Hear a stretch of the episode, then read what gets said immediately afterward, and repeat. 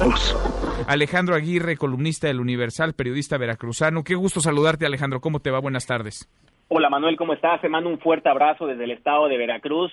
No podemos tapar la realidad de este estado, Manuel, porque en poco más de 140 días de gobierno eh, de Cuitlagua García, ya van más de 730 asesinatos. Y de esos asesinatos, Manuel, 90 son feminicidios.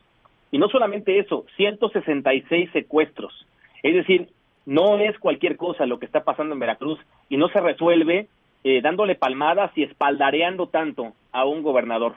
Eh, la verdad es que lo que se vive en Veracruz es pavoroso y claro que ponemos los ojos en Minatitlán por lo ocurrido, por esta terrible masacre de 13 personas. Un niño, Santiago Hernández, recién cumplió un año el pasado 17 de abril, Manuel.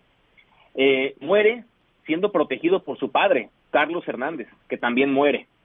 Eh, por supuesto que fue terrible lo que pasó. Y mira, ayer eh, Carlos Hernández era, aparte de sus actividades, se dedicaba también a entrenar béisbol en las ligas pequeñas de la zona. Eran beisboleros. Y ayer fueron homenajeados, ambos, tanto el niño como su padre, ambos juntos en un féretro blanco, fueron enterrados juntos, Manuel, eh, fueron paseados por el estadio de béisbol Beto Ávila, en Minatitlán, precisamente homenajeándolos. Eh, no solamente están los 13 muertos, también hay seis gravemente heridos en un hospital también de la zona de Minatitlán. Tienen heridas de bala, varios de ellos, y varios se están debatiendo entre la vida y la muerte. Podría aumentar el número de muertos, ojalá no sea así. Qué cosa, qué cosa. Déjame desdoblar esta información, Alejandro, en dos, en dos sentidos, en dos vías. Por un lado, lo que ocurre en Minatitlán.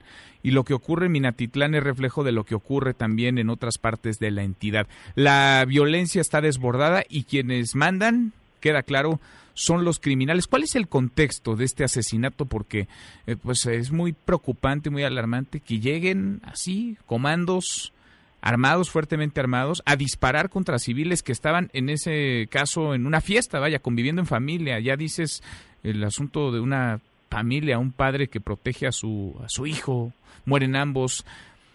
¿Cuál es el contexto de violencia, de inseguridad, de enfrentamientos entre grupos criminales en el Estado? ¿Y en dónde están las autoridades para combatirlos? Es correcto, Manuel. Hay una pugna muy fuerte entre grupos delincuenciales, en, sobre todo en la zona sur del estado de Veracruz. La autoridad no figura. Y mira, ¿qué fue lo que ocurrió? ¿Cuál es el contexto de lo que pasó en Minatitlán? Eh, en este momento está dando una conferencia de prensa el fiscal Jorge Winkler para dar algunos avances justamente de la investigación.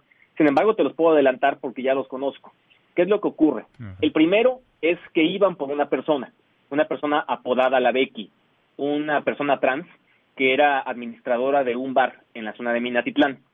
Se habla de que hay un conflicto de tráfico de drogas entre grupos delincuenciales justamente de la zona. Se habla del cártel Jalisco Nueva Generación, efectivamente, en pugna con otros cárteles del, de la zona.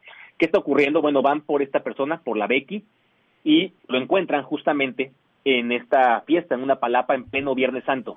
Iban por esta persona, la matan, por supuesto, y se habla de que son daños colaterales, los 12 muertos. Colaterales. Así es, se habla de daños colaterales. Puede ser cualquiera eh, de quienes nos escucha, podríamos haber estado ahí, tú, yo, quien sea. Alejandro, eh, si te parece, escuchamos un fragmento de lo que está diciendo justo ahora Jorge Winkler, el fiscal general que está eh, hablando en una conferencia de medios.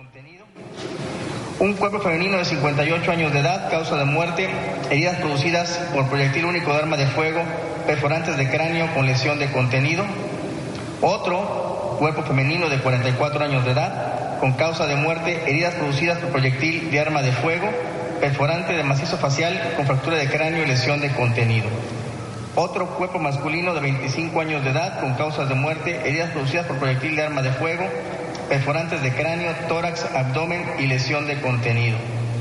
Otro cuerpo femenino de 24 años de edad, con causa de muerte, herida producida por proyectil único de arma de fuego, penetrante de tórax con lesión de contenido. Es esto, Alejandro, lo que escuchamos, un parte de guerra.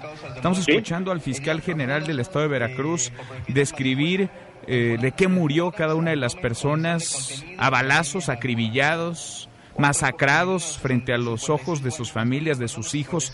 Ya nos decías, 13 muertos, 6 personas están además gravemente heridas. ¿Quién gobierna en Veracruz hoy, Alejandro? Gobierna la inseguridad, Manuel. Definitivamente gobierna la inseguridad y no se puede tapar la realidad. es la verdad, es lo que está ocurriendo en el estado de Veracruz. No hay gobernabilidad, Manuel, y eso se palpa en cualquier esquina de este estado. Mira, eh, y peor aún, que el primer tuit que maneja el gobernador Cuitlagua García cuando ocurre la masacre de Minatitlán, eh, ocupa, ocupa letras, pues, para asusar el conflicto con la Fiscalía General de Veracruz, más allá de para darle el pésame a los familiares de las personas que murieron en Minatitlán.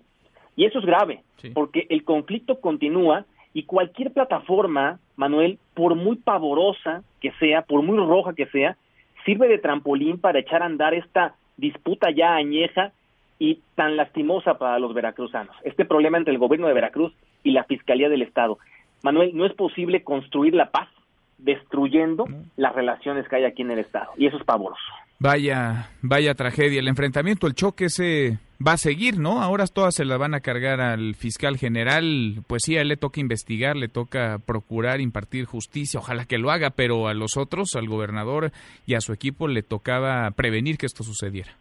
Sí, es correcto. El gobernador García eh, habla de la impunidad en Veracruz, pero no habla de las condiciones para evitar el delito, que eso sí le corresponde. Hoy el presidente fue cuestionado sobre el tema de Winkler, Manuel, y dijo que, que a él no le constaba que el fiscal Winkler tuviera, estuviera protegiendo a algunos personajes, pero sí, dijo, no era un personaje que estuviera bien recomendado lo cual también da a entender justamente que no les gusta trabajar pues con el fiscal Winkler, pero no se aventuró tampoco como el gobernador García. Manuel, lo cierto es que son 13 muertos, esperemos que no aumente el número y pues estaremos muy pendientes, Manuel, pero la, el tema de inseguridad en Veracruz es verdaderamente pavoroso. Durísimo, pavoroso, trágico, nos das esta cifra escalofriante, 730 asesinatos en los 140 días de gobierno o de desgobierno de Cuitláhuac García, de los cuales de estos 730 asesinatos, 90 feminicidios, la masacre, la última, digamos, la más reciente es la del viernes pasado en Minatitlán, 13 personas muertas,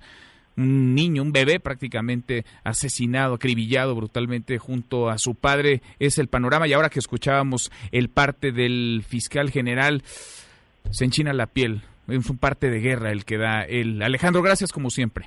No, hombre, Manuel, con todo gusto sigamos en comunicación. Y mira, los espaldarazos, por muchos que sean, si no van acompañados con resultados, no sirven. Podrán seguir dándole espaldarazos a Cuitlao García, pero si no hay resultados, se van a ser contraproducentes para el mandatario veracruzano. Sin duda. Un abrazo, gracias Alejandro. Abrazo, Manuel, buenas tardes. Muy buenas tardes. Mesa para todos.